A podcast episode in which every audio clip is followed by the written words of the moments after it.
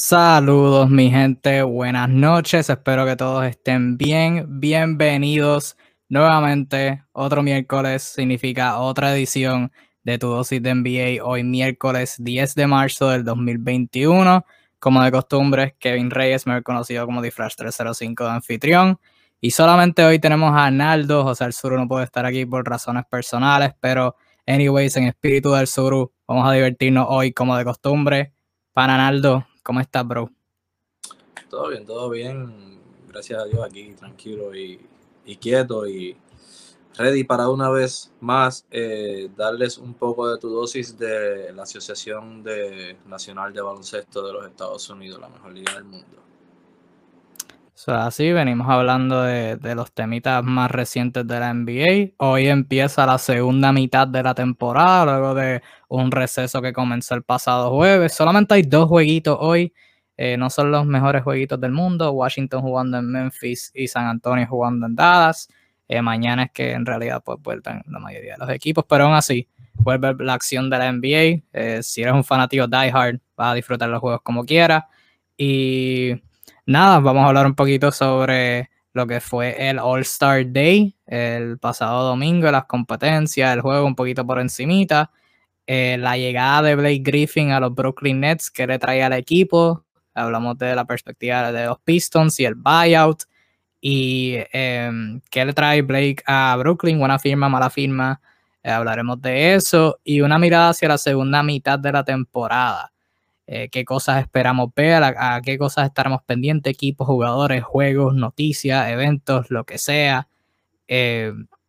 Y todo eso y obviamente cualquier otra cosa que, tú, el que nos estás viendo, quieras que hablemos, así que confianza, comentarios, zúmbalo de qué quieres que hablemos, lo que sea, este, pasado, presente, de NBA, y nosotros lo conversamos durante, eh, durante la transmisión en vivo.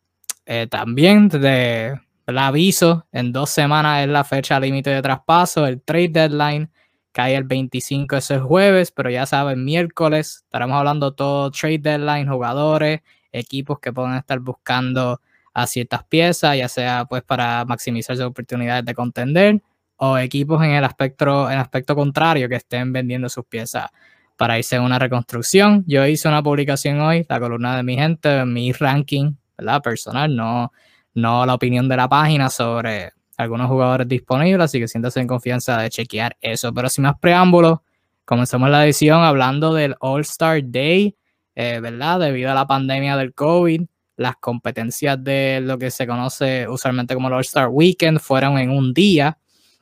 Eh, tuvimos la competencia de habilidades ganada por Domantas Sabonis, la competencia de triples ganada por Stephen Curry de manera dramática, la competencia de un halftime ganada por Anthony Simons, y el juego de estrellas ganado por Team LeBron, en donde Giannis se llevó el MVP. No falló un tiro, no falló un tiro Giannis. Eh, opiniones por encima sobre. Incluyendo triple. Incluyendo triple, metió como dos de tabla, de milagro. No, sé, no sé cómo. Tiro de 3-3. Sí, no, no sé, no sé cómo. Pero opiniones en general. Han pasado tres días ya, ya lo que se ha hablado, lo que se tenía que hablar ya se ha hablado. Pero opiniones por encima de las competencias, el juego. Eh, ¿qué, ¿qué, te pareció todo, todo ese espectáculo? Pues mira, este, el Skill Challenge fue simplemente el Skill Challenge, eh, como, como siempre. Es una competencia que pues me gusta ver, no es una competencia que emocione demasiado verla, pero me gusta verla. Y desde que introdujeron a los hombres grandes a la competencia, eh, han ganado los últimos tres años. Eh, raro, pero cierto. Este, el, el, lo que fue la competencia de tres, eso fue una tremenda competencia. Eso fue una tremenda competencia ganada por Stephen Curry, donde metió, metió hasta 31 puntos en una ronda. No diría que rompió el récord. Bueno, técnicamente, eh, numéricamente, estadísticamente lo rompió porque era de 30, pero metió los 30 era el máximo de aquel entonces, metió 31 porque ahora pues han inventado muchas cosas más, no cuenta. El récord es meterlas todas, lo tiene Larry Bird. Este, pero no obstante, fue tremenda competencia. Esa sí, de verdad, fue, fue, fue, llamó mucho la atención, gustó muchísimo. En cuanto a la de donqueo, pues ya, ya venía viendo lo que, ya, ya se iba viendo lo que, lo que íbamos a, a, encontrarnos.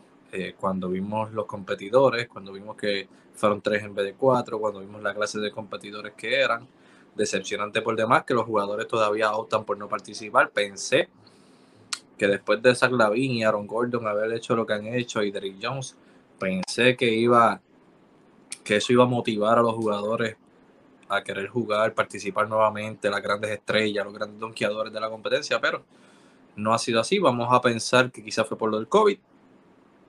No estoy muy seguro de eso, no creo que haya sido eso, pero vamos a decir eso para, para reanimarnos nosotros mismos y pensar que el año que viene va a ser diferente. Este, en cuanto al juego de estrellas, pues el del año pasado fue un, juego de estrellas súper bueno. Este fue no tan bueno como el pasado. Me gusta el formato nuevo, porque les da quizás un poco más de interés a ellos a jugar, pero sí, se divirtieron mucho, se les vio felices y contentos, pero no emocionaron al público como lo hizo quizás el año pasado, que parecía que el juego de estrellas había vuelto a ser lo que era en los tiempos de antes. Sí, el juego de estrellas el del año pasado me encantó. O sea, el del año pasado creo que establece la, barra de lo que un juego de estrellas el día de hoy debe ser. Eh, tener periodos de, de, pues, de divertirse, de cero defensa, eh, donqueos, donkeos, puentes aéreos y lo demás, pero ahí cuando, o sea, cuando las millas cuentan, ese cuarto parcial duró como media hora. Legítimamente duró como media hora. Para mí el, el juego de estrellas del año pasado fue el mejor en por lo menos 15 años, por lo menos. Sí, por lo menos el mejor que yo he visto en toda mi vida. O sea, fue sin duda alguna, o sea, por el cuarto parcial nada más. O sea, LeBron, Chris Paul, Kawhi, Embiid, eh, Kyle Lowry, todo el mundo compitiendo, Yanis.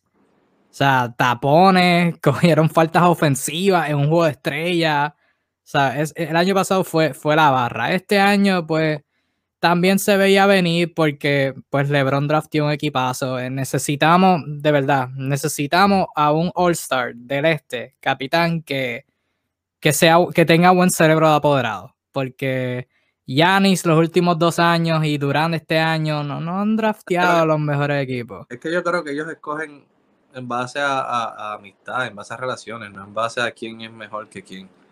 Porque, o sea, el primer pick de Kevin Durant, uno de los primeros picks fue Kyrie Irving. ah, no, claro, claro, su compañero. En el cuadro regular, Kyrie Irving probablemente pudo haber sido el último en escoger. Ah, y como quiera lo iba a escoger. Como quiera Durant, LeBron no se lo iba a quitar.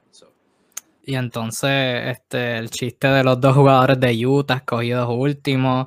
E, evidentemente, lesiones tuvieron algo que ver. O sea, el equipo de Durant no tuvo a Kevin Durant, no tuvo a Joel Embiid por, lo, de por lo del COVID, eh, que, el domingo pues salieron Eddie y Ben Simmons por los protocolos fuera, y tampoco jugó Devin Booker, o sea que ya esas bajas fueron, fueron, fueron brutales para Team Durant, no fue ni cerca. Eh, lo más divertido de ese juego fue ver al equipo de LeBron dominar. Giannis haciendo lo que quería, Stephen Curry y Lillard intercambiándose tiros de media cancha.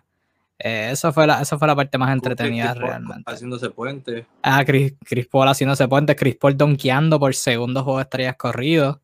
eso sí fue divertido. Le pasó a Magic en, en asistencia all time en juego de estrellas. Eh, Mike Conley llegó al juego de estrellas, así que súper felices por, por Mike Conley, era ahora. Eh, saludos a Dani que nos saluda desde Wakanda. Y gasta así Future GM LeBron 4 a 0 capiteando. Sí, el primer año contra Curry, que ahí Curry drafteó un buen equipo, pero ahí no lo pudimos ver. Ahí ese, para el primer año el draft no fue televisado, así que uh, whatever. Y ya los dos años corrido Yanis, eh, cogió un equipo mejor. Y, y eh, ahora Durant, o ni, se diga, catastrófico. Efectivamente, LeBron, eh, siguiendo tu línea de comentario, LeBron en algún día será el dueño de un equipo y probablemente GM y será muy bueno en eso, porque ya es muy bueno en eso. Sí, exacto, algunos, algunos dirían que ya lo es. Ya lo es, ya lo es. Desde el 2012 ya lo es. y cuidado. Bueno, pero el juego estrella fue, fue decente. No, no hubo defensa, el juego no estuvo interesante porque el equipo de LeBron, o desde, el segundo parcial en adelante fue, fue una pela. Dejó mucho que desear. Sí, la competencia triple, tremenda. Yo, yo diría, yo diría que la competencia de 3 fue lo mejor de todo el día. Mejor que, hasta inclusive el juego. Obviamente, pues hay, scores más altos, porque como tú dices, añaden más cosas. Ahora tienen que los jugadores pueden escoger su propio, un rack que sea todo, todo de Moneyball, tienen las bolas Mountain Dew, que es de bien lejos y valen como tres puntos. O sea, tiene un montón de cosas. Curry en la, última ronda contra, de nuevo, Mike Conley, la leyenda. Eh, falló, creo que en su primer rack, cuatro de sus primeros cinco tiros. Yo creo que a propósito, para hacerlo parecer interesante. y ahí al final metió como siete tiros, siete tiros corridos ahí para ganar. Eso, eso fue bueno. La competencia de donkeo, la primera ronda estuvo brutal, aunque Stanley hizo el mejor donkeo y se llevó el peor score. Y ya después de eso fue mmm, cuesta abajo. Todo, todo fue, todo fue cuesta. hizo un donkeo de besar el aro que nunca lo besó. Ah, sí, sí, literal. Sí, que fue como que. Pues no, no entiendo. Aunque sí, sí, en cierta parte yo creo que los, la falta de fanáticos afectó más la competencia, porque... Topping hizo el mismo donkeo que han hecho todos los, todos los participantes de los últimos cinco años, brincarle por encima a dos personas. Eh, pero... Sí, no, yo creo... La falta de fanáticos los afectó porque en gran parte la, lo que hace la competición que especial a veces es como que los fanáticos, los jugadores en el, en el en la primera fila, como que ahí con las cámaras, celebrando, brincando, qué sé yo. Eso también como que les quito ahí la competencia de habilidades, fue la competencia de habilidades. Normal, A tu punto, eh, solamente un guard ha ganado la competencia de habilidades desde que se han incluido este centro y fue Spencer Dinwiddie. Además de Dinwiddie, Tatum la ganó en el 2019, un alero. Además de eso, todos han sido hombres grandes. Así que bueno por los hombres grandes, mostrando la, la revolución del baloncesto. Por lo menos para mí, esto, ¿verdad? Un, un nitpick que tengo yo, un problemita pequeño. La competencia de habilidades, el formato que tiene ahora mismo no me gusta. O sea, no, no que no incluyan a los hombres grandes.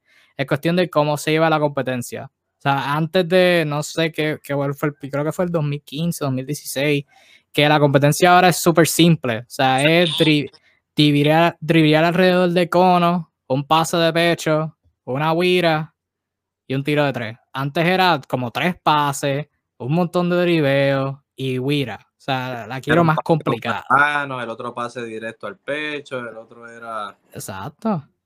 O sea, eso, es habilidad. O sea, si tú puedes hacer un pase de pecho, un pase picado y otro tipo de pase, o sea, ah, o sea, ahí sí, eso sí es habilidad, pero. Maybe, lo hicieron, maybe lo hicieron por esto de que estamos incluyendo hombres grandes para que haya un nivel, un balance, porque obviamente ya ahí los hombres grandes probablemente no tendrían nada que buscar habrían dos o tres que pudieran, que pudieran competir aún. Bien poco. O sea, yo creo que Sabonis, Adebayo, Cats, o sea, los centros que han ganado la competencia, yo creo que podrían competir aún así. Eh, Casta recomienda, ¿incluirían ustedes alguna competencia nueva? ¿Algún tipo de horse con donkeo?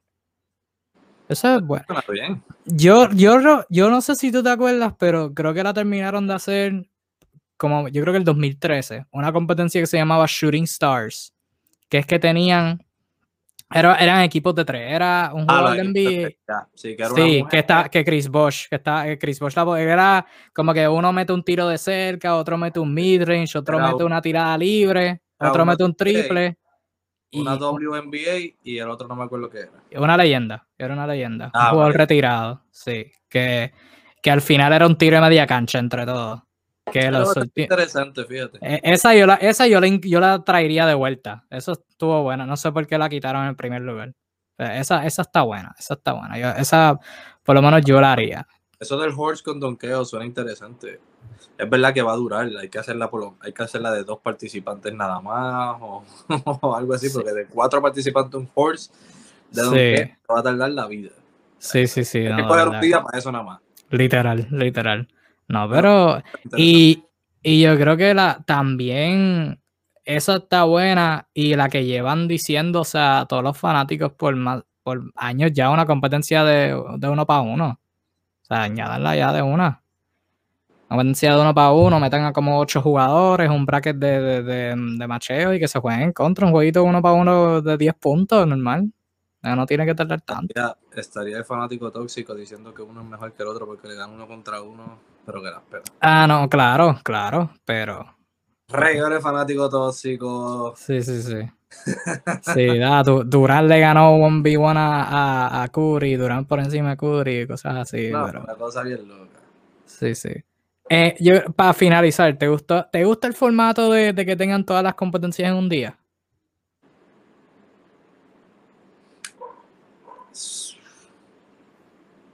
Eh, no sé, no estoy muy seguro. Porque obviamente al hacerlo todas en un día vamos a lo mismo. Al hacerlo todas en un día, eh, van, a, van a hacerlo ahorrado y va a limitar eh, las cosas buenas que se pueden hacer en las competencias. El, el skill challenge no se podría hacer más difícil porque pues hay que hacerlo por tiempo. Eh, la competencia de tres, pues seguir haciendo la competencia de tres, eso ya no cambia. La competencia de donkeos, que fue de tres en vez de cuatro, que fueron pocos donkeos, que no fueron la misma cantidad de donkeos para todos, por contar de avanzar. Sea, este tipo de cosas sería súper limitado en cuanto a tiempo, el, tiempo limitaría todas estas cosas, que en realidad, por ese sentido, no me gustaría. Me gusta el hecho de que pues lo tienes todo en un mismo día. O sea, te, te sientas en el televisor un día y lo vas a ver todo en el mismo día.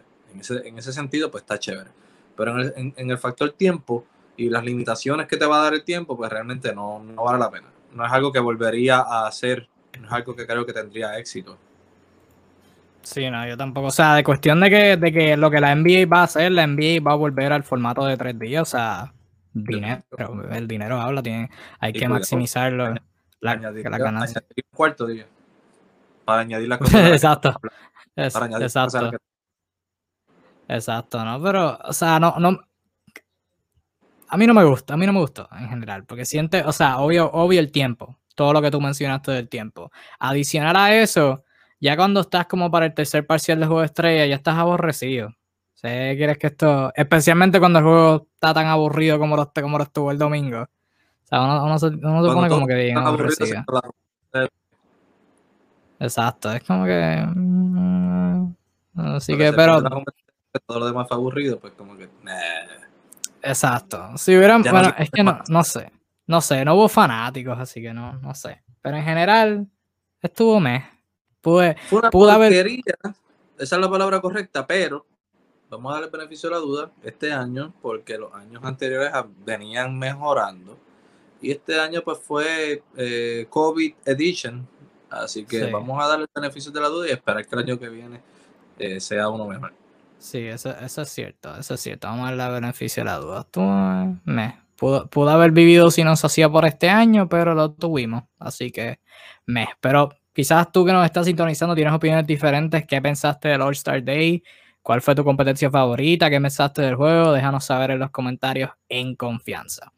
Ahora sí, volvemos al producto en cancha, la temporada regular. Durante el periodo que estuvimos fuera, Blake Griffin tuvo un buyout con los Detroit Pistons. Ellos le, todavía le faltaban pagar 56 millones de contratos por las próximas dos temporadas de este año y opción de jugador de la temporada que viene. Griffin dio 13 millones de vueltas en su buyout. Eh, para los que no saben, pues el jugador tiene que dar una cantidad de vueltas. Y Griffin dio 13 millones, que si no me equivoco es la séptima mayor cantidad de, de dinero dada en un buyout por un jugador y optó por, por el buyout y firmó un contrato de por el resto de la temporada, ni siquiera un año, por el resto de la temporada equivalente a 1.2 millones con los Brooklyn Nets. Y usará el número 2 con Brooklyn, se añade eh, a un equipo que ya tiene a James Harden jugando un nivel de MVP, Kyrie Irving y Kevin Durant que, todo, que se espera que esté de, vuelta próximamente con, con la lesión del hamstring. Eh, Naldo, ahora tus dos jugadores favoritos actuales, Blake Griffin y James Harden, están en el mismo equipo. Asumo que estás contento por eso, pero además de eso, opinión sobre primero, pues el buyout, la situación del buyout de Blake Griffin con Detroit y cómo encaja Blake en Brooklyn. Eh, ¿Fue una buena firma para, para los Nets? ¿Qué le trae él a la cancha a, a los Nets? Primero que nada, iba a usar un término eh, netamente puertorriqueño para para expresar mi felicidad, pero no lo voy a hacer. Este, pero estoy contento. Estoy contento de ver a, a, Blake Griffin y a James Harden juntos en un mismo equipo con la oportunidad de ganar una sortija por fin ambos jugadores. Este, en cuanto a lo del buyout, en cuanto a detalles, pues como ya dijiste, pues Griffin sacrificó 13.3 millones para poder hacer el, el buyout posible eh, obviamente el resto del dinero que se le debe, Brooklyn se lo tiene que pagar. Eh, este año se lo pagarán en su totalidad. Eh, para el año entrante todavía no sabemos si se lo van a hacer stretch a 3, 4 años, si se lo van a pagar en uno, ese detalle no ha salido, o por lo menos no que yo, no, no, yo no lo he visto, pero entiendo que si yo no lo he visto no, no ha salido porque he buscado por todas partes. El punto es eh, que el dinero pues obviamente le está ganando todavía una tonga de chavo. Este, y con esa tonga de chavo que se está ganando, ahora tiene la oportunidad, sale de una, sale de un equipo mediocre, de un ambiente mediocre, como el que ha tenido Detroit Pistons en los últimos años, para entrar en la posibilidad, en, en la mayor posibilidad en su carrera de quedar campeón.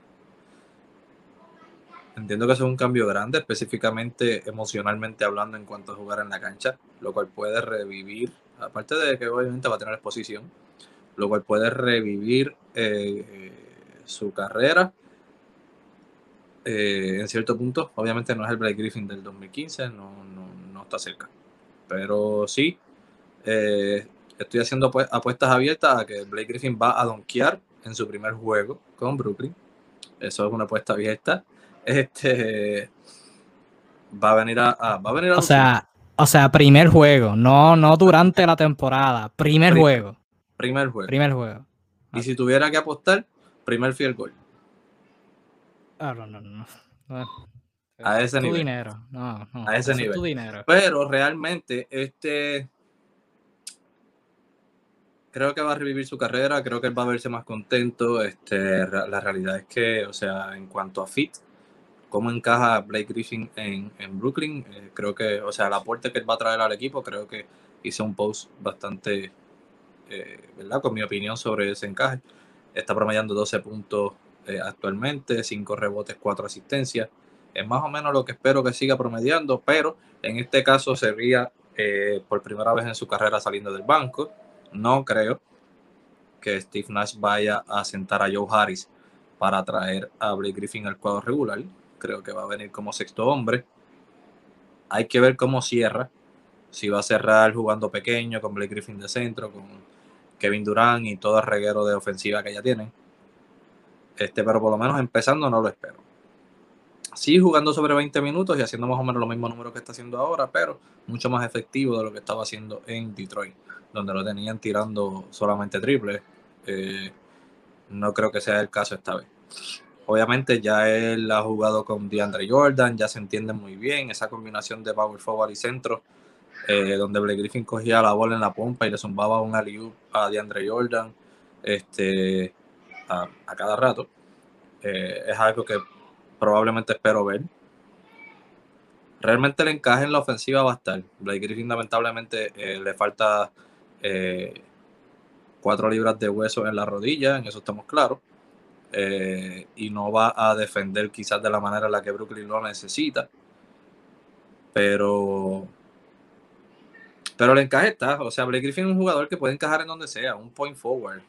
Blake Griffin puede ser un point forward. O sea, él maneja la bola, él pasa muy bien. Ha promediado cuatro o cinco asistencias por, temporadas eh, a lo largo de su carrera. Este, va a distribuir muy bien la bola para los jugadores, para que cada jugador tenga su propio tiro, puedan crear su propio tiro. So, este, el encaje va a ser perfecto, ofensivamente. Defensivamente pues va a dejar todavía obviamente de qué hablar como ya dije porque pues no tiene quizás las herramientas ya para poder defender aparte de que la realidad es que eh, siendo honesto Blake Griffin como uno de mis jugadores favoritos eh, nunca ha sido un gran jugador defensor. Ha sido un jugador pues promedio en ese lado de la cancha. Este así que eh, nada es más o menos lo que estoy esperando de él pero la posibilidad del campeonato está ahí el aporte de él va a estar ahí definitivamente Brooklyn eh, es un gran avance tener a Blake Griffin en su equipo ahora mismo. Y sé que Steve Nash eh, lo va a usar muy bien. Sí, no, yo creo que para Blake, obviamente, si lo estamos mirando desde la perspectiva de Blake Griffin, es la mejor situación para él. Eh, ya a este punto de su carrera, Blake ha tenido o sea, Blake tiene todo el dinero del mundo, especialmente la extensión de los Clippers, que pues fue, fue la que Detroit tuvo que hacer buyout. Eh, tiene todo el dinero del mundo. A este punto es sobre uno, el campeonato, y dos, el próximo contrato. O sea, el estatus ahora mismo de, Blake Griffin en la NBA no es lo más seguro del mundo. Eh, desde la perspectiva de él, pues entra este equipo donde, como tú bien dijiste, promedia números similares a los que promedió en Detroit, pero los tiendo como primera, segunda, tercera opción. Y dos, lo está haciendo en una situación ganadora. Y se sabe que a través de la historia, mientras un equipo esté ganando, las piezas que estén en ese equipo se ven beneficiadas. O sea, todo el mundo las mira mejor. Y si Blake promedia 14, 15 puntos, algunos rebotes, alguna asistencia en un equipo que, llega a la final y posiblemente gane el campeonato, eso ya le, le gana un próximo contrato. ¿Cómo se ve ese contrato? Pues eso es una buena pregunta para otro día. Pero ciertamente a este punto de su carrera, Blake está peleando para el próximo contrato. Es una perfecta firma para él. Definitivamente. Eh, ciertamente su juego, como, como tú bien dijiste, no se ha visto tan bien esta temporada. Eh, a tu punto, 12 puntos, 4 asistencias, 5 rebotes. Y leí una estadística ahorita que Blake el año pasado, o sea, Blake Griffin durante su tiempo en, en los Clippers, eh, el porciento de sus tiros que eran triples era como 14-15%. Con Detroit, la temporada que fue All-Star fue un 44%. O sea, mejoró, eh, hizo su juego diferente, diversificó su juego, no, no tenía el mismo lift, el mismo, la misma habilidad de donkear la temporada que, obviamente tenía con los Clippers. Esta temporada, el 60% de sus tiros son triples. Así que eso te deja mucho decir sobre, sobre el rol que tenía en Detroit. Eh, uno y dos, estoy completamente de acuerdo contigo en el sentido de que ahora va a llegar a una situación en donde está feliz, en donde va a tener mejor talento, o sea, no por faltar el respeto a, los jugadores de los Pistons que pelean noche tras noche, pero evidentemente, objetivamente, los jugadores de los Nets son mejores. Y ciertamente va a estar más feliz, va a tener mejor talento alrededor de él es una situación diferente, va a venir de la banca, creo que todos podemos estar de acuerdo en que Blake Griffin va a ser un jugador reserva, independientemente eh, Joe Harris o Bruce Brown o DeAndre Jordan estén en el cuadro eh, junto al Big Three. Eh, Blake Griffin va a ser un jugador de banca. Cuidado, ni siquiera pienso que es sexto hombre, yo pienso que es más séptimo, octavo hombre. viene de la banca, produce sus puntos, eh, es un jugador al que le puede dar balón y puede crear las jugadas en el pick and roll. Es súper bueno. Puede tirar el triple ocasional porque lo puede hacer. O sea, una cosa es depender del triple de él, pero, o sea, es un lujo. Y al fin y al cabo, yo creo que de esto, la para Brooklyn, o sea, en la perspectiva de Brooklyn es un lujo. Ellos no necesitan a Blake Griffin, pero tenerlo no viene mal. O sea, tener un jugador del talento de Blake Griffin que puede crear jugadas, que puede meter el triple, que todavía se, se, espera ver que pueda donkear todavía. Es un defensor, como tú dijiste, sólido. O sea, no, no es lo mejor del mundo, pero no es lo peor del mundo. Y puede hacer todo eso, es un lujo para ellos. Eh, yo creo que, o sea, e, evidentemente cuando miramos a Brooklyn, lo primero que se dice es necesitan defensa. Así que Blake no le resuelve problemas en defensa, pero sí le añade ofensiva al punto en donde lo que tienen que hacer en defensa no es tanto. O sea, en pasadas transmisiones hemos hablado de que Brooklyn no tiene que ser lo mejor del mundo en defensa, tienen que ser decentes. Y el margen de error que tienen con ese Big Three potente ofensivo, pues es muchísimo más, más pequeño por, todos los puntos que puede meter. Ahora con Blake, el margen de error se vuelve aún más pequeño por, todo lo que pueden hacer en ofensiva. Ahora, o sea, imagínate un cuadro en ofensiva de Kyrie Irving, James Harden, Joe Harris, Kevin Durant y Blake Griffin. O sea, todo el mundo puede tirar, todo el mundo puede manejar el balón, todo el mundo puede penetrar. O sea, es un, es un cuadro de es un cuadro de muerte. Y todo el mundo es decente en defensa, porque hasta Joe Harris, Harden y Griffin, que son los, y Irving, que son los peores defensores, son decentes todos. Así que eh, es un look a Brooklyn. No veo cómo, cómo ellos pierden. Eh, Blake ciertamente pues esperamos que, siga jugando bien porque no, ¿verdad? No, no, no, me gustaría ver que la carrera de termine así, eh, tan triste. Y by the way, antes que termine de decir lo mío, la gente que está diciendo que esta firma se trata sobre LeBron, por favor, cállense la boca. Ok, no, no, todo se trata sobre LeBron. Eh, gracias. Este, pues mira, honestamente, o sea, la gente está olvidando que sí, Blake Griffin el año pasado prácticamente no jugó, o sea, jugó menos de 20 juegos. Este año ya ha jugado más de lo que jugó el año pasado. Eh, Dwayne Casey no lo ha utilizado de la mejor manera. Como tú dijiste bien, ha aumentado sus triples eh, de una forma ridícula. Pero el año que fue All-Star, en su último año All-Star, fue apenas 2018, o sea, van dos temporadas atrás. Donde, donde tuvo números, literalmente tuvo los mismos números que Paul George, que fue top 3 candidato en MVP ese año en Oklahoma. para más o menos ver una idea de lo que puede, de lo que Blake Griffin puede dar. Y no es que vaya a dar ahora un nivel All-Star en Brooklyn, no, pero eh, sí tiene mucho que aportar todavía, sí tiene mucho que aportarle a este equipo, este, y creo que lo va a hacer. Este, y otra cosa que no hemos mencionado, aparte de quién va a empezar, quién no va a empezar, eh, qué tipo de, si va a ser el sexto séptimo hombre, eh, es la versatilidad que trae Blake Griffin a Brooklyn. Porque ahora tienen a un Blake Griffin que puede jugar como power forward cuando necesita jugar alto con DeAndre Jordan en el cuadro, o puede jugar de centro junto con KD de power forward cuando necesita jugar un small ball con, contra equipos pequeños. O sea, tienes esa versatilidad ahora de poder usarlo a él en diferentes este, posiciones dependiendo del macheo. Que eso es un, eso es un pro en, la NBA de hoy que fue básicamente lo que hizo los Lakers en el run del año pasado, cuando eh, usaban a Anthony Davis de momento de centro cuando lo meritaba, cuando jugaban con equipos como Denver, que eran equipos altos, pues entonces usaban a Anthony Davis de 4 con Howard de 5.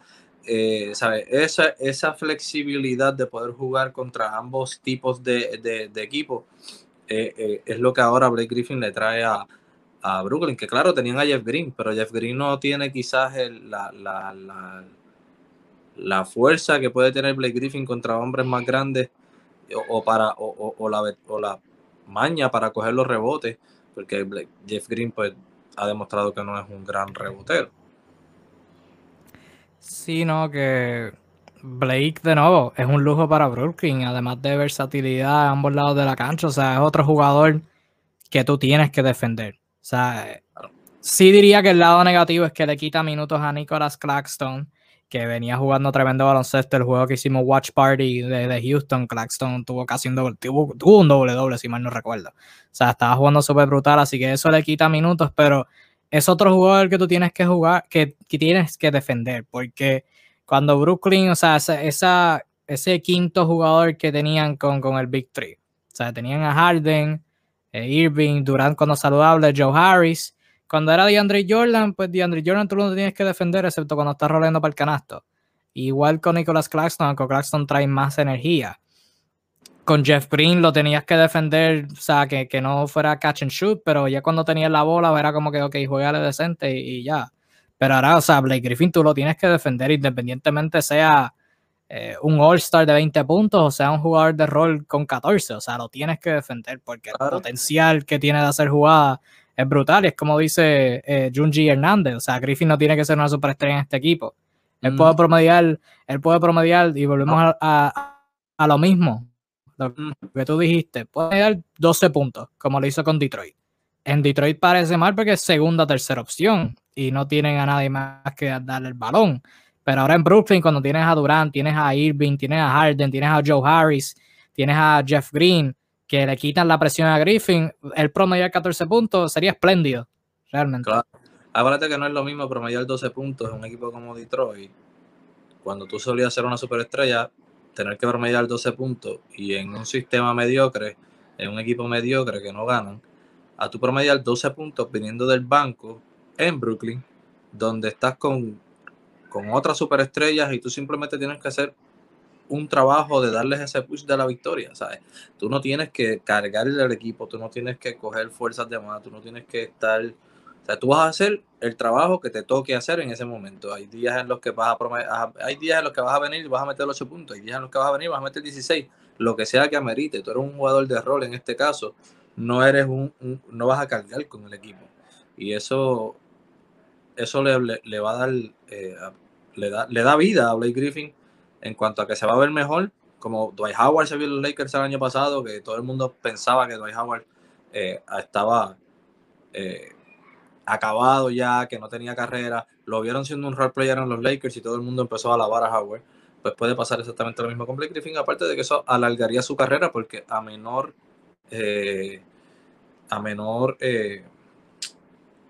mientras menos tenga que hacer en la cancha, más durabilidad puede tener, que es importante para en este punto de su carrera, cuando sus rodillas ya están malas o sea, Blake, estamos hablando de Blake Griffin, que en el caso más optimista del mundo, Blake llega, donkea en su primer field goal attempt, o sea, llega a modo bestia en Brooklyn. En el mejor de los casos, Blake es la cuarta opción de este equipo.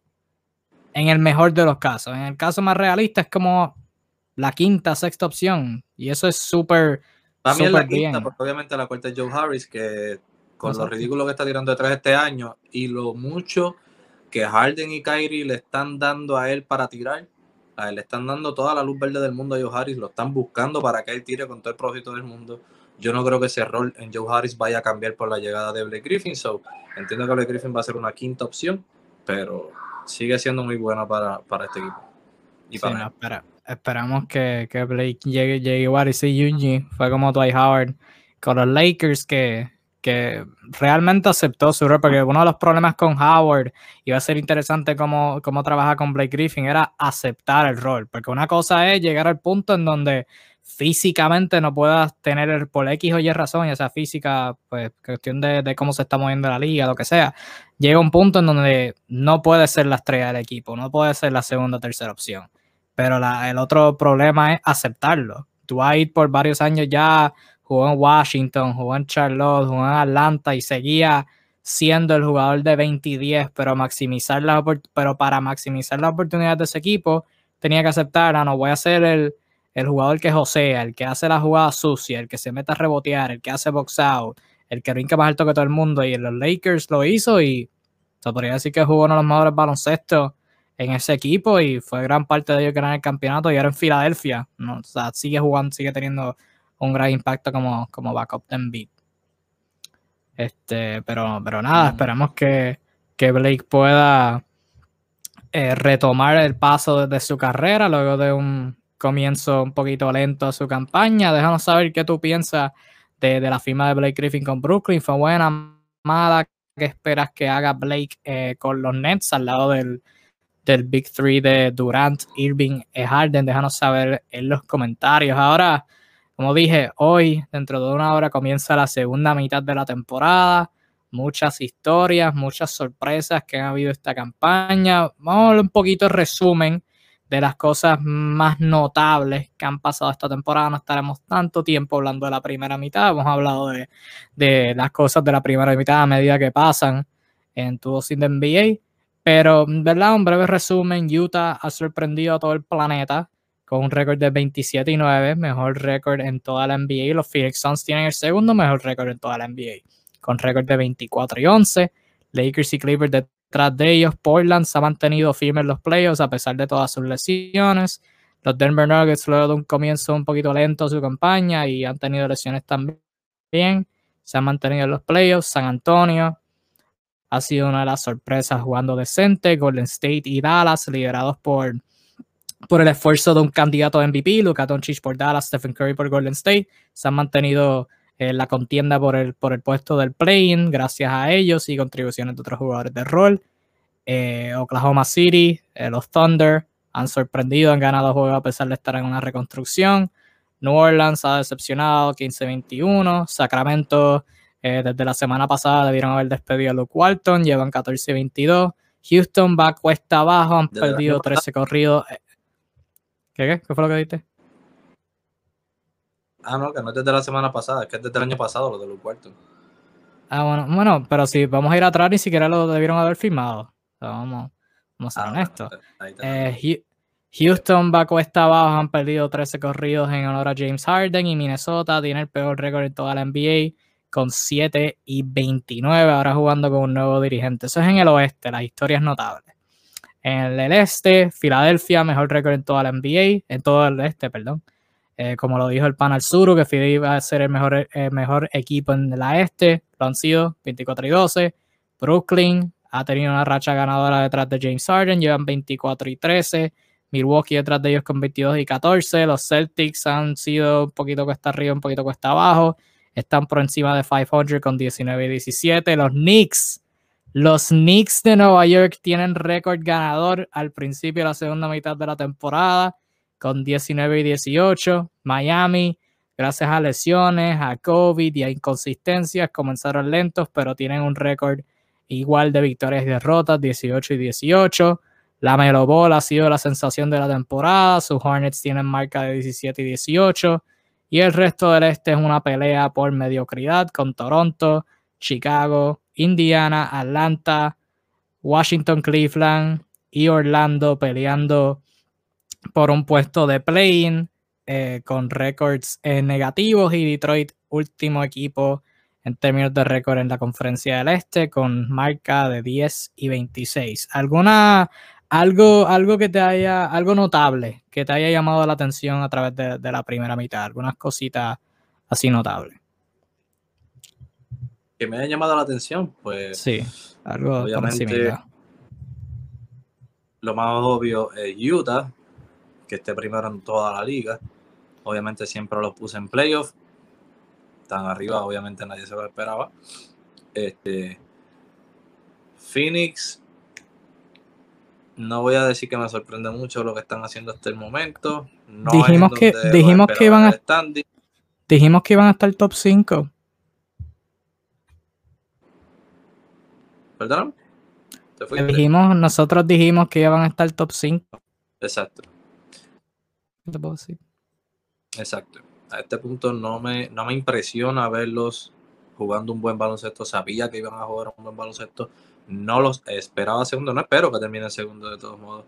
Este, simplemente están jugando el buen baloncesto que ya esperaba. No voy a decir que me sorprende mucho, aunque obviamente el segundo lugar en la oeste y en la liga no, no era lo que estaba eh, en el papel escrito.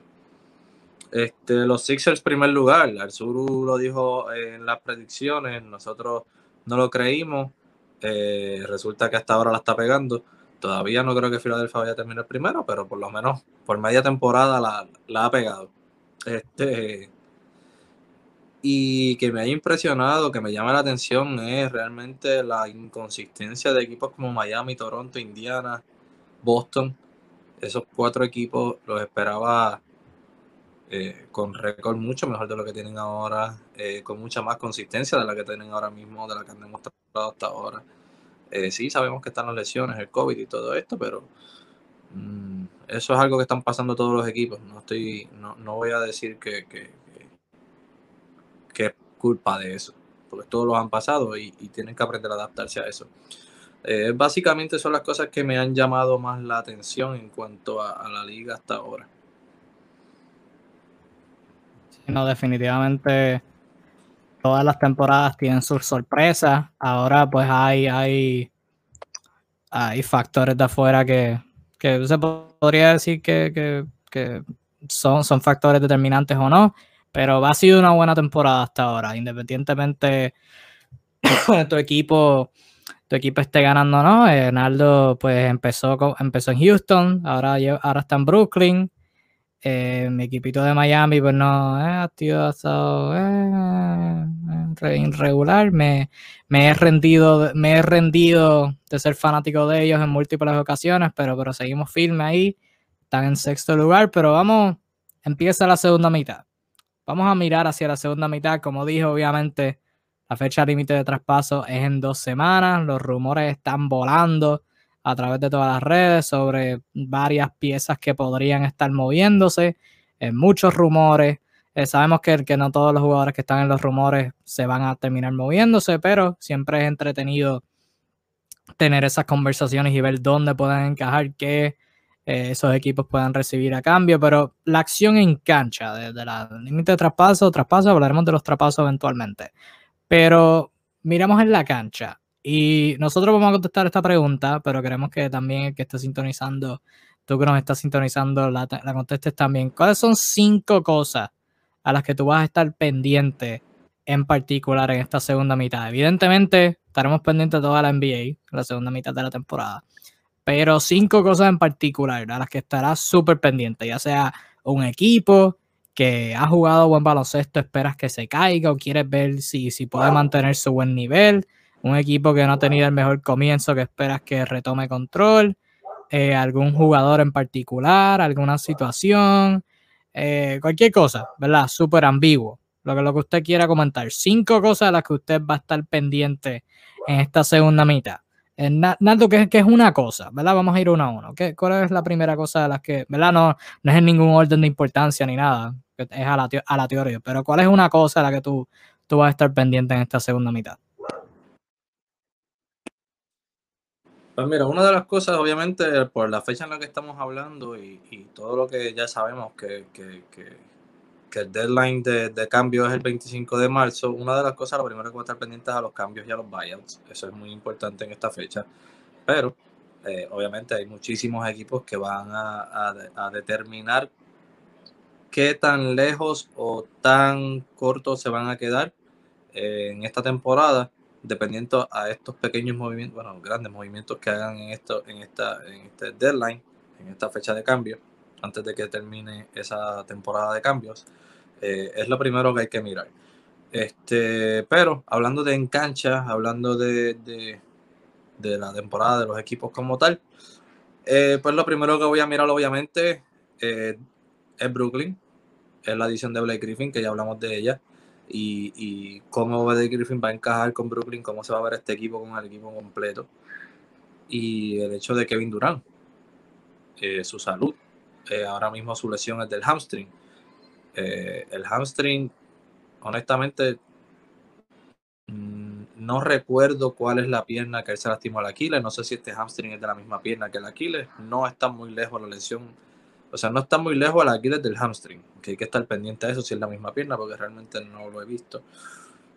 Pero, ¿qué tan saludable puede estar Kevin Durant de aquí a los playoffs? Es bien importante para, para, el éxito de este equipo, porque obviamente estamos hablando de, todo lo que pueden lograr, pero eh, hay que ver que lleguen saludables hasta el final para poder lograr lo que quieren lograr.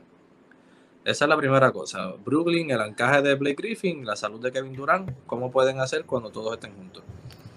Sí, no, este, ciertamente, vamos uno a uno, vamos uno a uno. Ciertamente eh, la situación de Blake Griffin, por todas las razones que estipulamos, es algo que, hay que monitorear y Durant, independientemente sea la misma pierna o no, o sea, si es la misma pierna, pues obviamente el hamstring está cerca de la ACL, pero si no es la misma, de la Aquiles, perdón, pero si no es la misma pierna, o sea, va a tener dos piernas por las que se tiene que preocupar. O sea, que aún así no, no es lo más, no es lo más. Este punto mi pregunta es, ¿realmente será el hamstring o será molestias del Aquiles? Si es la misma pierna. eso, es, eso es cierto. Yo creo que más bien que, que la, la, salud y, eso, yo creo que lo más que me intriga es, es el encaje, cómo, cómo, los demás jugadores encajan con Durant. ¿sabes? Joe Harris sigue jugando brutal, DeAndre Jordan ha jugado brutal.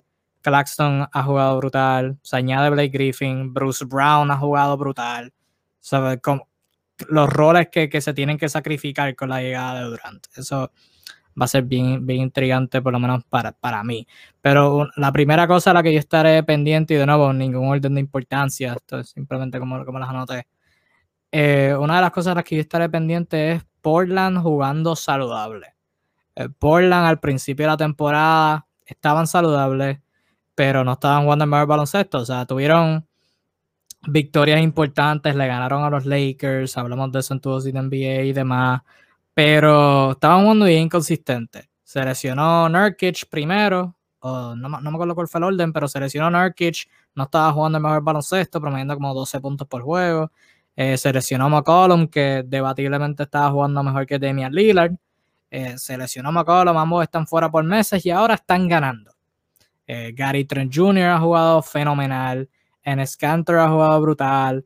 Anthony Simons, Carmelo ha tenido sus momentos. Covington ha empezado a meter sus triples. O sea, todo el mundo está jugando brutal. Y me, interesa ver si esos jugadores pueden mantenerse jugando bien cuando estén saludables. O sea, si cuando McCollum vuelva, Gary Trent puede, ya sea de, bueno, no, no va a ser de regular porque tiene a Covington y a, y a Jones Jr., pero si, si Trent Jr. puede seguir anotando como estaba en la burbuja, con McCollum saludable. Si Carmelo puede seguir el ritmo que tiene, donde pues ha sido un poquito inconsistente, pero en donde pueda tener más buenos juegos que malos juegos. Y cuando Nurkic vuelva, sí puede enderezar. O sea, Nurkic en la burbuja fue uno de los factores X del equipo de Portland y en, los juegos que estuvo saludable no, no estaba jugando su mejor baloncesto. O sea, se podría decir super baloncesto en Portland. Así que estoy bien interesado a ver si cuando están saludables pueden mantener el ritmo, porque si se ponen saludables y los jugadores que están jugando siguen jugando bien, este equipo puede, al fin y al cabo, hacernos quedar bien a ti y a mí por haber predecido que, iban a ser un equipo top 3 en, la oeste. Así que esa, Portland jugando saludable, esa es una de las cosas a las que yo estaría pendiente. Sí, sí, definitivamente. Ahora Nurkic eh, salió que ya lo, ya lo evaluaron para los que no sepan. Nurkic ya se evaluó de la muñeca y todo. Él dice que se siente muy bien, está muy bien. Eh, está a ley de unos días. Él dice que está, o sea, que se va a dar unos días más para asegurarse de estar 100% saludable. Eh, se ha mantenido en condición porque la lesión es de la muñeca, lo cual no le impide eh, mantenerse en condición.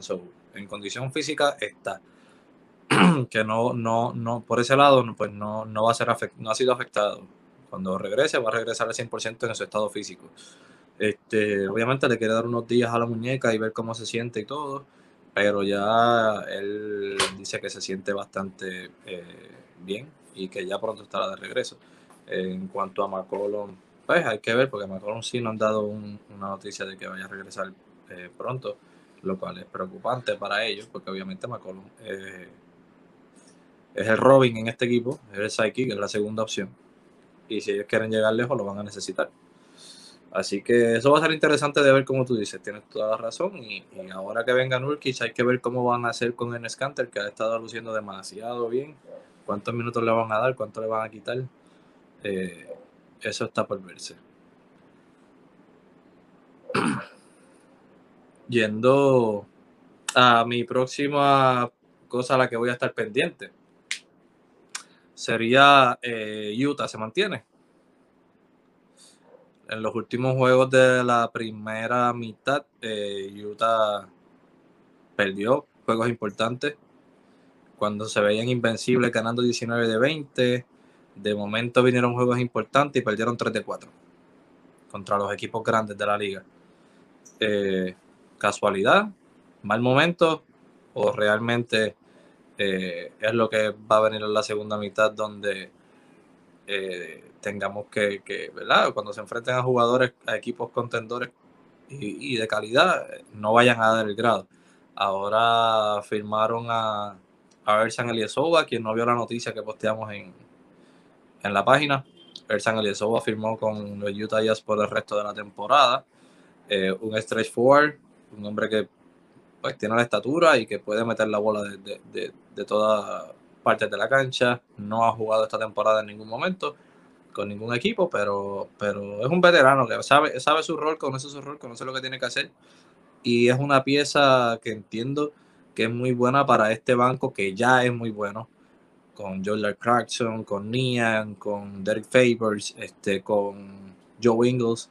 Eh, añadirle un, un Ersan me parece bastante interesante. ¿Se lograrán mantener en la posición alta, arriba, o bajarán a las, a, las posiciones del 4 para abajo, que era más lo que la gente estaba esperando? Esa es una de las cosas que voy a estar pendiente en esta segunda mitad. Eh, va a ser interesante de ver a Utah. Sí, no, perdieron, perdieron 3 de 4, como tú dijiste. Dijeron, no, no, no, espérate, espérate, hay que, hay que llamar a Ilesoba, que, que, que nos, va, nos va a ganar el campeonato. Hay que llamarse a Ilesoba de una. Eh, ciertamente, sí, va a ser interesante ver más. Sí, sí, ¿verdad? El, game changer, tú sabes, uf, las ofensivas que coge Ilesoba, uf. Con Ilesoba ganamos 19 más. Sí, es, buena firma, buena firma, es un, es un, es un cuerpo extra, un, tirador extra que tienen, tienen de más ya. Y sí, una de las cosas interesantes con Utah desde el comienzo era, y lo hablamos en el, en el watch party que hicimos cuando jugaron contra los Lakers, todos sus jugadores de cuadro que no son centros están tirando por encima de 35% de 3. ¿Sabes? Eso es buen comienzo, efecto no fanático, es sostenible y se ha, visto un poquito que, han regresado del planeta Tierra. Eh, Royce O'Neill no, no es un tirador consistente y pues ha, o sea, no, no ha tenido los, los, mejores juegos. Jordan Clarkson, a través de toda su carrera, ha sido un jugador inconsistente. Las inconsistencias recientemente se han, se han visto un poquito. Y los demás tiradores que han tenido, este, no, eh, no han, han tenido un poquito de consistencia. Va a ser bien interesante ver cómo ajustan. Pero como tú dijiste, perdieron 3 de 4 entrando al break. ¿Cómo, cómo ajustan? ¿Cómo ajustan su estilo de juego para, para, para la postemporada? Estamos hablando yo, yo hablaba de, del seeding, de los puestos de playoffs. Ahora mismo, si la temporada se acabara hoy, eh, Utah se, se, estuviera enfrentando posiblemente a los Clippers en la segunda ronda, así que no, no muy bonito. No, las cosas no pintan tan bonito para Utah y los Suns están detrás de ellos y los Lakers siguen en tres. Va a ser bien interesante eh, ver a Utah, como tú bien dijiste. Hablando de contendores, de un equipito que, que ha estado cuesta, cuesta. Un poquito arriba, un poquito abajo. es el mejor equipo de su conferencia. A mí me interesa ver a Filadelfia en la segunda mitad, pero específicamente Filadelfia contra contendores del este. Porque Filadelfia tiene esta, esta cosa que se enfrentan a equipos que, que no son tan buenos, ganan convincentemente cuando están saludables, pero cuando se enfrentan a los contendores de, la NBA, Joel Embiid es, el único que aparece, eso, o tienen un, esfuerzo colectivo bueno por, cierta parte del, juego y por la otra parte se embarran. Eh, y lo hablamos en este live el juego que tuvieron contra los Lakers, en donde estaban adelante convincentemente, el Lakers saludable, y al final del juego, cuando tenían que sellarlo, permitieron una, un, avance de 3 a 0. Y, y al final Tobias Harris tuvo que, anotar eh, un, un tiro game winner. Me interesa ver a Filadelfia contra. No, no han quizás mantenido esa, esa consistencia con la que empezaron, pero como tú dices también hay que ver que, o sea, en se perdió algunos juegos, Tobias Harris estuvo fuera cuando se lastimó la rodilla, se perdió algunos juegos. Este, hubo un momento en el que Seth Curry estuvo fuera por bastante tiempo. Sabes que han tenido que estar batallando con esa inconsistencia también en el roster. Aún así han logrado mantenerse en el primer lugar. Hay que ver que, como tú dices, en esta segunda mitad, con todo saludable, que, que qué va a pasar con ellos. Este, y, un dato bien interesante que hay que ver, ya que estás hablando de Filadelfia, es que ellos van a ser eh, posibles compradores en este deadline. Se está hablando de, se está hablando de Kyle Lowry. Kyle Lowry le, va le podría dar una vida terrible a este equipo si lo, si lo logran eh, añadir. Este, eh, o cualquier otro posible candidato que puedan conseguir como buyout o, como trade, porque tienen, tienen piezas para poder hacer un, trade, tienen picks, tienen eh, jugadores como Maxi, tienen jugadores, eh, tienen piezas algunas, tienen piezas importantes que los pueden ayudar a hacer cambios, a elevar su, equipo. Se atreverán a hacerlo, saben que Brooklyn es Brooklyn y, quizás quieren competir contra ellos en la este. esperarán un año para hacerlo, a que Brooklyn pues salga de jugadores como Blake Griffin, que es un posible rental, que es un buyout, que quizás el año que viene no regrese, que quizás el equipo se debilite un poco. ¿Qué tomarán? Eso, hay que tomarlo en cuenta ahora mismo en estas próximas dos semanas de Filadelfia, que parecen ser eh, grandes compradores en esta, en esta fecha. Sí, no, Filadelfia es un equipito que Embiid y Simmons llevan bastante tiempo juntos. Firmaron a Doc Rivers para pues ganar ahora, maximizar su oportunidad de ganar ahora. Eh, y me interesa verlos precisamente contra Brooklyn y contra Milwaukee. Tú miras a la conferencia de, del este y los mejores equipos del este, o sea, los contendores legítimos, es Filadelfia, Brooklyn, Milwaukee. Eh, de Boston, Nueva York, Miami para abajo, todos son, no, no confío en nadie, o sea, están jugando demasiado inconsistentes. Miami cuando saludable, quizá, pero hasta este punto quiero medir a Filadelfia contra Brooklyn y contra Milwaukee. By the way, nota con Brooklyn, eh, para su juego de mañana ante Boston, irónicamente, sí, por eso fue que te fuiste en negro, porque viste la notificación. Lo sé todo, Kevin Durant no jugará y Blake Griffin tampoco jugará. Así que fantástico, espléndido. Anyways, me interesa. No, llega. Ah, y por Boston, Marcus Smart sí va a estar. Marcus Smart regresa por Boston. O sea que Harden y Irving van a traer las manos llenas. Pero sí, me interesa ver a Philadelphia contra los contendores. Es, en específico en el calendario he circulado unas fechas. El miércoles 14 de abril, Filadelfia juega contra Brooklyn. Es su tercer y último enfrentamiento de la temporada. Los últimos dos, ninguno ha estado saludable. O sea, el primero fue en Brooklyn. Eh, Brooklyn no tenía a Kyrie Irving ni a Kevin Durant. Aún así ganaron, que fue el juego que, que Steph Curry dio, dio positivo a COVID. Antes de, y el próximo juego que jugaron en Filadelfia, eh, en Durant no estaba saludable porque fue el día después de, de su fiasco del COVID. Y Filadelfia estaba sin, sin alguien. No me acuerdo si era, creo que era Ben Simmons o alguien así. O sea, ningún equipo ha estado saludable. Quiero verlo. 14 de abril, circula la fecha. 14 de abril, miércoles. Ambos equipos saludables, ojalá. Y ahí podremos medir cómo, cómo están. Y Filadelfia no ha jugado contra Milwaukee tampoco, eh, todavía. O sea, Filadelfia y Milwaukee no han jugado en contra toda esta temporada. Sus tres enfrentamientos. Por eso, sus tres enfrentamientos vienen ahora en la segunda mitad, así que circulen los calendarios. Miércoles 17 de marzo, o sea, la semana que viene. Y juegan un back-to-back a finales de abril. El jueves 22 y el sábado 24. Así que esa, esos cuatro jueguitos. Ahí es donde, donde quiero medir a Filadelfia, a ver si. ¿Dónde, dónde están en, ese, en esa jerarquía de contendores en el este? Quiero ahí con, esos, con esos jueguitos. Mara mía, estamos en vivo y tengo que cambiar el tema por un segundo. número uno, Kevin. Número uno, Kevin Durant eh, va a tener una revaluación la próxima semana, por lo cual no se perderá este juego nada más, posiblemente se pierda más. Número dos, y mucho más importante que esto, aparentemente el San Antonio Spurs no va a utilizar más a la Marcus Aldridge. Popovich acaba de decir que van a encontrarle eh, una oportunidad en cualquier otra parte en algún momento, ya puede ser probablemente, debe ser, antes de eh, la fecha límite de cambios. Eh, ¿Dónde terminará la Marcus Aldridge? No sabemos, pero sí puedo decir desde ahora que donde quiera que termine la Marcus Aldridge, un veterano como él, que puede jugar, un hombre grande que tira excelentemente de afuera, que sabe jugar el baloncesto de manera genial, que viene siendo coachado por Popovich por ya varios años, puede ayudar a cualquiera que sea que tenga a la Marcus Aldridge eh, en la segunda mitad de la temporada. Pues mira que hoy. si estás viéndonos ahora, ahora mismo acaba de pasar.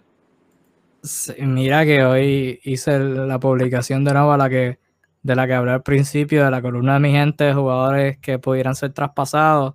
Y de mención honorífica puse a la Marcus Aldridge porque existe la duda de que que qué puede pues pasar con, con Elsa, porque no es agente libre, eh, como tú mencionaste. Eh, y, o sea, él es agente libre, DeMar Rosa es agente libre, Patty Mills es agente libre, Rudy Gay es agente libre.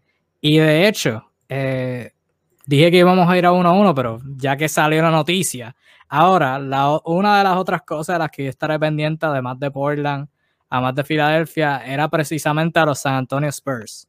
O sea, el hecho de que han sorprendido, están en contienda para la postemporada, marca de 18 y 14, séptimo lugar en, la conferencia del oeste, pero DeRozan es agente libre. La Marcus Aldridge es agente libre, ya no va a estar con el equipo, como, como tú dijiste que, que salía en la noticia.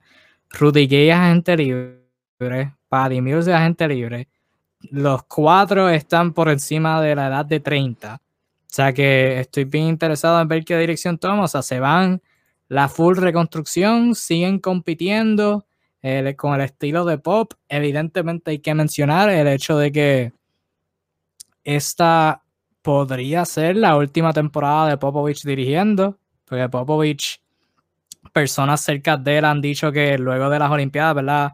Este, Popovich va a sustituir a, Mike Krzyzewski de dirigente de la selección y personas cerca de Popovich han dicho que luego de, la, de las Olimpiadas del 2020 que se iba, iba a dejar de dirigir en la NBA. Obviamente las Olimpiadas no pasaron el año pasado, pero ahora cuando pasen, si es que pasan ahora en, en, julio, será la última temporada de Popovich y si lo es, dejará San Antonio, o sea, comenzará la reconstrucción legítima ahí.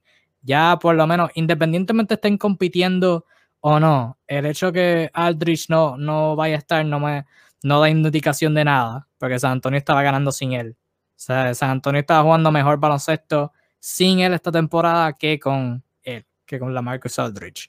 Así que ver qué decisión toman sobre DeMar DeRozan, que puede ser uno de esos jugadores que, que, si un equipo vaya a comprar esté en el mercado, si es que San Antonio lo va a cambiar. O sea, estuvo jugando cercano a nivel All-Star. Rudy Gay, que han salido varios rumores de él ya, y puede servirle a varios equipos. Y Patty Mills, que es un tirador súper decente de la banca, es un, es un microondas. El tipo sale de cortina y se calienta y el tipo es el microondas andante. Y, pero, ¿verdad? Íbamos uno a uno, pero metí ahí la segunda porque acaba de salir la noticia, como dijo Naldo, la Aldridge, si está sintonizando, no va a seguir con el equipo de San Antonio, según el dirigente Greg Popovich. Creo que, creo que hablando de San Antonio, ahora que esto pasó y nos cambió todo el panorama, eh, hablando de San Antonio, yo creo que la dirección, la dirección de, de, San Antonio de estos momentos, como ya bien dijiste, todos sus veteranos son agentes libres este, este próximo verano. Eh, creo que van a tratar de salir a la mayor cantidad de ellos y sacarle la mayor cantidad de piezas que puedan a todos. Si no pueden salir de todos, por lo menos la gran mayoría. Eh, yo no creo que Greg Popovich, con el tiempo que lleva dirigiendo, su experiencia y con los años que ya tiene él, esté dispuesto a dirigir un equipo en reconstrucción. Tampoco creo que Crespo Boys esté dispuesto a, dirigir otro equipo que no se llame San Antonio Spurs. So, eh, por lo menos en la NBA. Obviamente sabemos lo de Team USA. So, eh, mi, mi, mi, opinión es que eh, Greg Popovich este va a ser su último año. Eh, creo que San Antonio se está dirigiendo a una reconstrucción completa. Greg Popovich no va a aguantar eso, se va a retirar. Y creo que su puesto lo va a tomar Becky Hammonds. Yo creo que San Antonio va a hacer la historia de convertir a la primera mujer en dirigente de un equipo. Y Becky Hammonds tiene todas la, las piezas, tiene todas la, tiene todo, tiene todo para ser la próxima dirigente de los San Antonio Spurs.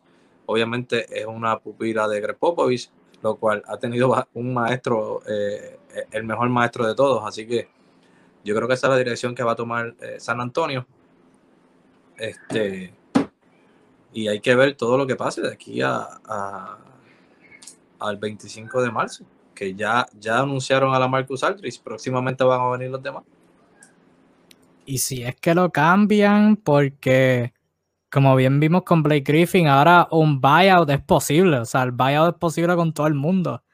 Eh, yo creo que antes, el, yo creo que el buyout de Blake Griffin, ya un tema más general para volver con Aldridge, cambió los buyouts por siempre. Porque usualmente tú veías un buyout y tú veías, no, el tipo se está ganando más de 20 millones. O sea, no, el equipo no, no va a hacerle buyout, no le van a dar todo ese dinero. Pero Blake Griffin dio 13 millones y recibe 40 y pico millones o sea, ahora cualquier buyout es posible y Aldridge se gana muchísimo menos que Blake Griffin. O sea que si no consiguen un cambio por tal de no tenerlo, le compra el contrato y se, va. Y como tú dices, le añade un montón a, cualquier equipo en el nivel ofensivo.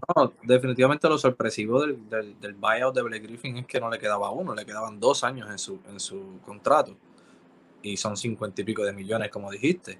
Este, en este caso, pues es más normal, porque es un año veintipico de millones, es como cualquier eh, otro veterano con Bayo, como Batum, que le debían 28 en un año, pues se hace un stretch y se lo pagan en tres o cuatro años, o si se lo quieren pagar al mismo año, todo va a depender. En este caso, la Marcus Aldridge lo que le falta es media temporada para convertirse en, en agente libre. Un buyout es posible y sobre todo cuando cobra la cantidad que cobra y no está rindiendo el fruto que debería quizás para lo que él cobra ahí en ese caso, pues los equipos tienden a ser un poco más precavidos a la hora de ofrecer. No te puedo dar una gran cantidad de jugadores o gran cantidad de picks porque el jugador no está eh, produciendo como se supone. So yo me voy a limitar. A lo mejor no le consiguen cambio y terminan un buyout. Entiendo que DeMar DeRozan no va a ser un buyout. DeMar DeRozan está jugando a nivel All-Star y el que lo quiera va a tener que pagar por él obligatoriamente, va a tener que dar picks, va a tener que dar buenas piezas para que San Antonio salga beneficiado en un en, una, en la salida de, de, de DeMar DeRozan. Pero la Marcus Aldridge sí es un posible candidato a buyout ahora con esto que acaba de salir, que acaba de decir Greg Popovich. Este, porque es un veterano que está cobrando bastante dinero y que no está produciendo al nivel all que ya que antes producía.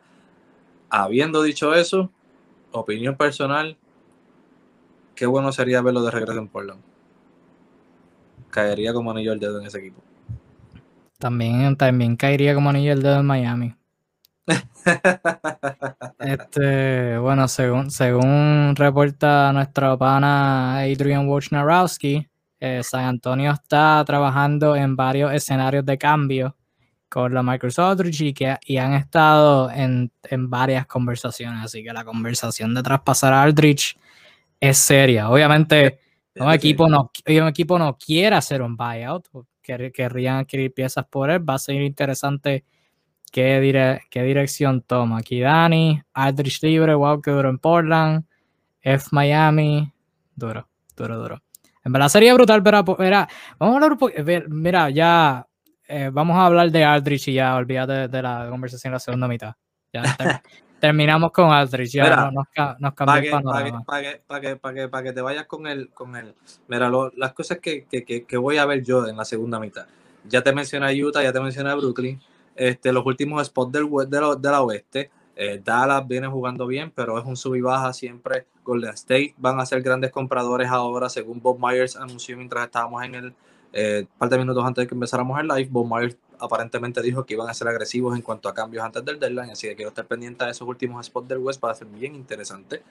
Eh, y, en el, y en el East, Miami, Toronto, Indiana y Atlanta seguirán soqueando, entrarán en consistencia, igual Boston eh, entrará en consistencia. ¿Qué, qué, qué pasará con ese equipo, con ese tipo de, de, equipos que son los que deben estar en la mitad de la tabla de la este? Eh, los tengo pendientes también en, quiero ver la consistencia de cada uno de ellos. Sí, yo, yo también, último punto sobre la segunda mitad y volvemos a, sobre Aldrich. Eh, me interesa ver a Toronto porque mencionaste a Lauri. Son vendedores. Lauri, es otro, otro, otro jugador que tú, tú publicaste que, que, ha dicho que ha estado diciendo que lo van a traspasar. Yo vi un reporte varias horas después que tú publicaste eso que decía que el equipo no lo iba a cambiar. Pero como tú dijiste, todo depende de lo que pasa ahora. O sea, siguen ganando, están compitiendo, pierden y deciden vender. Aunque estén perdiendo, deciden quedarse con él. Si van a hacer un cambio, ciertamente van a, van a buscar, ¿verdad? Por todo lo que ha hecho Lauri por la franquicia. Yo asumiría que van a hacer un cambio que lo favorezca a él, por eso de que, pues, está, ayudar, ayudarlo a él. Es una buena conversación, pero en cancha a ver si Toronto endereza y a tu punto, si Golden State puede aprovecharse del éxito de Curry, porque o sea, Curry está, está allí arriba en cuestión de, de, edad. Ahora mismo Stephen Curry tiene 32 años, su contrato se termina la temporada que viene. Ahora, eh, Curry ahora mismo está teniendo quizás aparte de la temporada del MVP unánime, está teniendo la mejor temporada de toda su carrera ahora mismo. O sea, el tiempo para ganar de, Golden State. Ajá. Estadísticamente está al nivel de su temporada unánime. Está tirando los números similares, básicamente iguales a los de su temporada unánime. O sea, por, eso, o sea, está, el tiempo para ganar es ahora. O sea, no. Es bien, bien improbable que, que Stephen Curry vuelva a tener una temporada como la está teniendo ahora. O sea, el tiempo para ganar es ahora y a tu punto, y leímos el mismo reporte, el State va a estar activo en, los traspasos que consiguen, qué, piezas consiguen, eso va a ser lo interesante, pero el tiempo es ahora. Porque hay un cambio que me preguntaron, hay un cambio que me preguntaron un, grupo de, amistades hoy de, de, Golden State, que es bien interesante, se escucha bien interesante, fue una pregunta que me hicieron. Me preguntaron, Golden State, ¿iría tras Cal Anthony Town? ¿Sería posible un cambio tras, por Car Anthony Towns? O sea, bueno, sería súper interesantísimo. de parte de, de, Golden State los pondría en el mapa nuevamente, definitivamente. Y hay que ver hasta qué punto Minnesota vende. Porque si Minnesota. Eso eh, mi contestación fue: hay que ver hasta qué punto Minnesota vende. Si Minnesota está dispuesto a venderlo, Golden State tiene las piezas, porque Wiseman tiene Carl Anthony Town potential para ser un Carl Anthony Town en el futuro.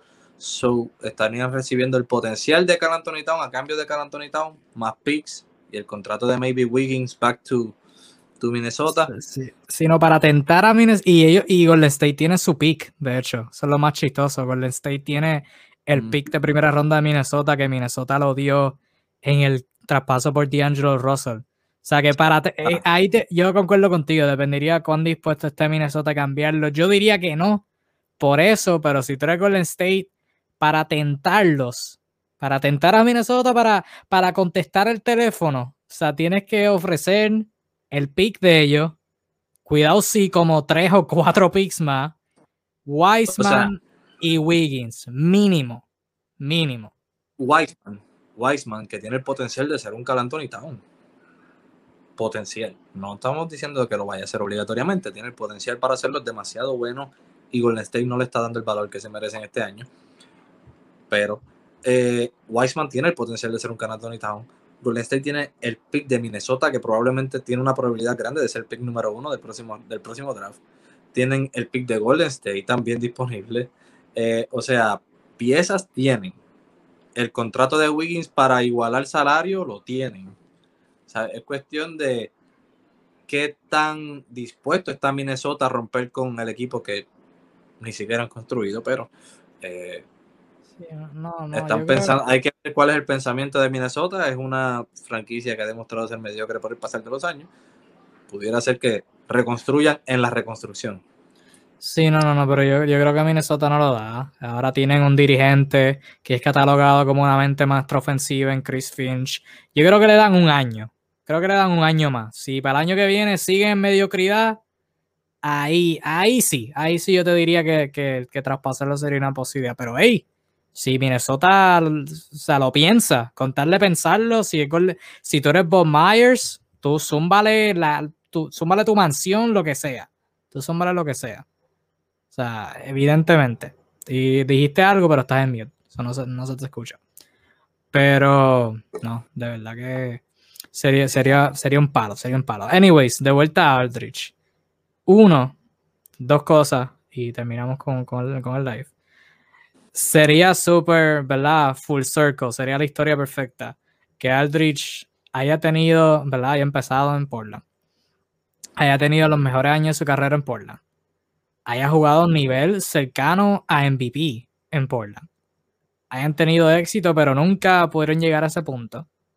Eh, tuvieron el potencial de llegar lejos, pero obviamente pues Aldrich y Lillard pues no tuvieron la, mejor, la mejor relación. Lillard estaba tomando el cargo del número uno y Aldrich fue un poquito egoísta con eso. Terminó en San Antonio donde figuraba ser la opción número uno, pero pues luego de ese, pri ese primer año con Kawhi no fue lo mejor del mundo y, y también tuvo sus problemas que, que, se tuvo que sentar con Pop, con Greg Popovich, eh, contemplando el futuro con el equipo y etcétera, etcétera, etcétera. Después de toda esa aventura sería bien brutal, sería bien bonito que Aldrich vuelva a Portland y acepte un rol disminuido al lado de Lillard y al lado de McCollum ahora y Nurkic y toda la gente y que pueda... liderarlos a quizás a competir en el oeste. Sería, sería el final perfecto. Ya, ya acordamos los dos en Portland. Dame dos equipos más para hacer una lista de tres equipos donde. Aldrich caería bien.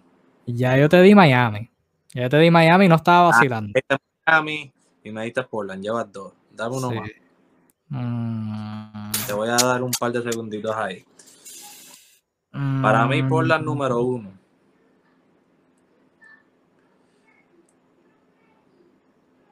Portland número uno. No sé si, no sé si, re- no sé si re- reconstruir la pregunta y decirte los mejores tres fit. Bueno, dámelo, vamos a hacer la cosa, vamos a las dos, vamos a hacer las dos preguntas. Dame los mejores tres fit para la Marcus Aldrich y después me das los tres equipos don, posibles destinos de la Marcus Aldrich, que no es lo mismo. ¿Dónde tú crees que él va a caer dónde va a terminar? ¿Y cuáles tú crees que son los mejores equipos donde él puede caer? ok, posibles destinos. Posibles destinos. Portland, porque Portland lo va a considerar por el historial que hay ahí. lo que, lo que acabamos de, lo que, lo que acabo de, de, de hacer crónica. Portland va a ser un destino. Boston va a ser un destino por el, por el hecho del, del trade exception masivo que tiene. O sea, lo pueden costear si les da la gana. Boston puede ser un posible destino. Y genuinamente, genuinamente te diría que... es que no sé si Miami lo considere tanto. No, no, no te diría Miami, de hecho, de hecho.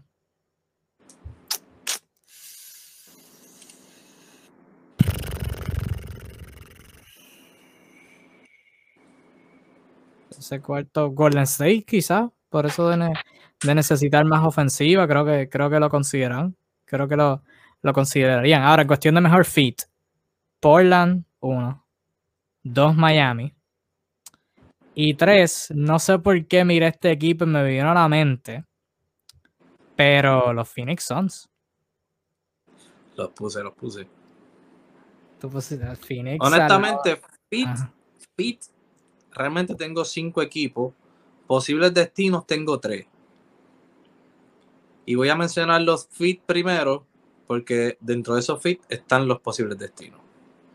Una cosa es donde él encaja muy bien Digo, tengo seis de posibles destinos. Digo, fit. Eh, para mí encaja muy bien en Portland número uno, Phoenix número dos, Boston número tres, Clippers número cuatro, Lakers número cinco, Miami número seis. Posibles destinos de él, o sea, donde él escoja jugar en caso de un buyout. Portland número uno, Lakers número dos, Clippers número tres. ¿Por qué Lakers? Eh, ¿Por qué Lakers? No seas parte del problema. Porque, o sea, no, vuelvo y repito, fit es una cosa, donde encaja es una cosa, donde él escoge jugar sería otra. Posible en, en, la posibilidad de un buyout, que ya lo hablamos que es posible con este jugador, que es un gran candidato a un buyout. Eh, Lakers, o sea, todo el mundo va a querer a través de un buyout y de ser por tanto tiempo eh, pasar desapercibido en Portland, básicamente, porque no era lo mismo que era, en, digo, en, San Antonio, que no era lo mismo que era en Portland. San Antonio dejó de verse tan pronto Tim Duncan, Parker y, y Ginobili se fueron y Kawhi se fue también. A medida que ellos se fueron, Portland eh, San Antonio dejó de, ser llamativo de mirar. Entonces, pues, la Marcus Aldridge ha pasado los últimos años sin verse. Eh, creo que esta sería una cuestión de exposición y posible campeonato, la posibilidad de ganarse un campeonato, está en los Lakers. ¿Sabe? Que independientemente de que no lo encuentre como el mejor fit para él, entiendo que es una posibilidad que él lo escoja por el simple sencillo hecho de exposición y de la oportunidad de ganarse un campeonato. Y ya de ahí en adelante, entonces para el año que viene, firmar en Portland. Sería otra opción. Pero, lamentablemente, o sea, para mí posible fit y destino número uno es Portland. Ahí es donde él tiene que ir obligado. Ahí es donde yo, para mí, él tiene que ir obligado. Pero no descarto las posibilidades de los Lakers que están buscando hombre grande y no descarto la posibilidad de los Clippers que también están buscando un hombre grande porque solamente tienen a Zubac. Este y obviamente ¿qué pasó con Ibaka? Bueno, Ibaka, obviamente, pero Ibaka sabemos que es un más un 4 que un 5 que se ha hecho 5 eh, en el NBA de hoy, pero realmente pues la Marcus Aldridge puede ser ese ese jugador que, sirva como la Marcus Aldridge es un fit perfecto para cualquiera de estos equipos. Me encanta cómo haría el fit en Phoenix. Definitivamente Phoenix es el segundo equipo que para mí es el mejor fit. Pero no creo que vaya a ir a Phoenix. en los Lakers no o sea, Aldrich puede tener interés en los Lakers, pero ¿para qué los Lakers lo firmarían? O sea, no. Los Lakers sí que necesitan un centro que se pueda mover, que sea defensivo. Por ese aspecto, entiendo su deseo de Andre Drummond, porque Drummond es un mejor rebotero de centro que tienen. Es un mejor defensor en cuestión de movimiento lateral de lo que tienen. Aldrich le da un tirador extra, pero en defensa no le resuelve nada yo podría argumentar, de hecho, que en defensa los hace peor. sea, imagínate un frontcourt defensivo de la Michael Aldridge y Montres Harrell defendiendo el, el pick and roll. Una pesadilla, una pesadilla. No, no, claro, claro, en el sentido, en el lado defensivo no, pero o sea, seamos honestos. Viéndolo desde un punto de vista eh, claro, obviamente no somos fanáticos de los Lakers, ninguno de los dos podemos verlo con más claridad. Andre Drummond es un long shot para los Lakers, porque Andre Drummond no creo, y muy difícil, sea un buyout. Cleveland no creo que lo suelte por nada, simplemente por pagarle un contrato. Lo dudo muchísimo. Aunque sean dos picks de segunda ronda con un contrato por espiral, le van a sacar. Y hay muchísimos equipos como New York, eh, Bulls, eh, hay muchísimos equipos interesados en Andre Drummond. El mismo Boston, quién sabe lo que puede hacer, aunque no confío nada en Danny Ainge. Pero, ¿sabes? No creo. Así que descartemos a Drummond por un segundo. Y si Lakers es bastante objetivo y Pelinka está viendo las cosas como son, en estos momentos no debería estar viendo a Drummond como una posibilidad. Ante la falta de una posibilidad de Andre Drummond como el centro defensivo, la otra opción es Magui pero todavía a, esta, a, la fecha de hoy no han hecho un movimiento por Magui sabiendo que Magui está en el mercado. Pero Magui le paga, el contrato de Magui es, es realístico para el buyout. O sea, Magui se está ganando 4 millones. El contrato de Magui es real para, el, contrato de Magui es, es, posible hasta para, o sea, tú lo puedes cambiar por cualquier jugador de tu equipo y un pick de segunda ronda y te lo van a dar. Porque lo que está buscando Cleveland ahí es un pick. Más nada. Como mucho dos. ahí, ahí es lo que hay que considerar y fue, y no, vi un tweet de Baron Davis, que ahí lo que hay que considerar es que cuán dispuesto está Dan Gilbert de ayudar a LeBron a ganar. Ahí eso, eso es lo que hay que considerar. Que sabemos que Dan Gilbert, dueño de los Cavaliers, y LeBron no tienen la mejor relación del mundo, claro, pues LeBron volvió y no sé cómo, cómo LeBron lo perdonó, pero por alguna razón LeBron es, mejor en ese aspecto que todos nosotros, lo perdonó, volvió, le llevó un campeonato, pero ahora pues, pues no, sé cuán dispuesto esté Y han salido reportes ya que no sé cuán, cuán confío no sean, pero salió reportes que Cleveland no está dispuesto a hacerle buyout a Drummond si va a firmar con los Lakers. O sea que ahí hay, en el aspecto de Drummond y Magui, hay que ver cuán dispuestos estén, estén dispuestos a, ayudar a LeBron. Y en el caso de que no se consigan ni Andre Drummond ni a Magui, que los vean como que extremadamente difícil, porque probablemente si hay una posibilidad de conseguirlo, ya lo hubieran hecho quizás, por lo menos a Magui, y no lo han hecho, ¿qué te queda? Estás buscando hombre grande de todos modos y Aldrich pues por lo menos te trae la veteranía. Eso, a falta de pan galleta. No, bueno, sigue. Sigue estando. Hay mejores opciones que la Microsoft Aldrich. Si los Lakers están buscando un hombre grande. O sea, está, pues, están los de Cleveland. Pero además de eso, está Robin López en Washington. Igual tiene un contrato de un año. Está Mo Bamba y Cambridge de Orlando. Esas son mejores opciones. ¿Tú quieres depender, tú quieres depender de Mo Bamba para hacer un run a los playoffs? No tienes que depender de él. Es un hombre grande que puede entrar como el tercer hombre grande cuando necesitas un hombre grande que defienda. Aunque más, si vas a hacer un cambio con Orlando, yo preferiría por Cambridge. Cambridge es más sólido. O sea, Gasol seguiría siendo tu titular. Harold seguiría siendo tu, centro backup si no es sexto hombre. Pero cuando los dos no están defendiendo nada y tienes que defender un. O sea, Montresaro no va a defender nada. Montresaro no puede defender ni un carro que esté en parking. Eh, Marc Gasol que necesita defender a un hombre grande que tire de afuera. Ahí tú metes a Ken Birch, que se puede mover mejor. O sea, no necesitas mucho de un hombre grande. Si tienes los Lakers, si quieren buscar a Andre Drummond, pues generalmente no, no entiendo mucho el del amor con Andre Drummond, pero bueno, ya eso y eso es la cultura de que, de que el mejor jugador está disponible y LeBron lo tiene que tener, porque sí. Yo, yo estoy esperando el reporte de la Marcus Aldridge y Lakers interesados mutuamente en caso de un buyout. Lo estoy esperando. Dale, eh, dale una hora. Va a salir el reporte. Este, Y honestamente, pues hay que ver hasta qué punto el buyout es una posibilidad, lo cual ya acordamos, es probable.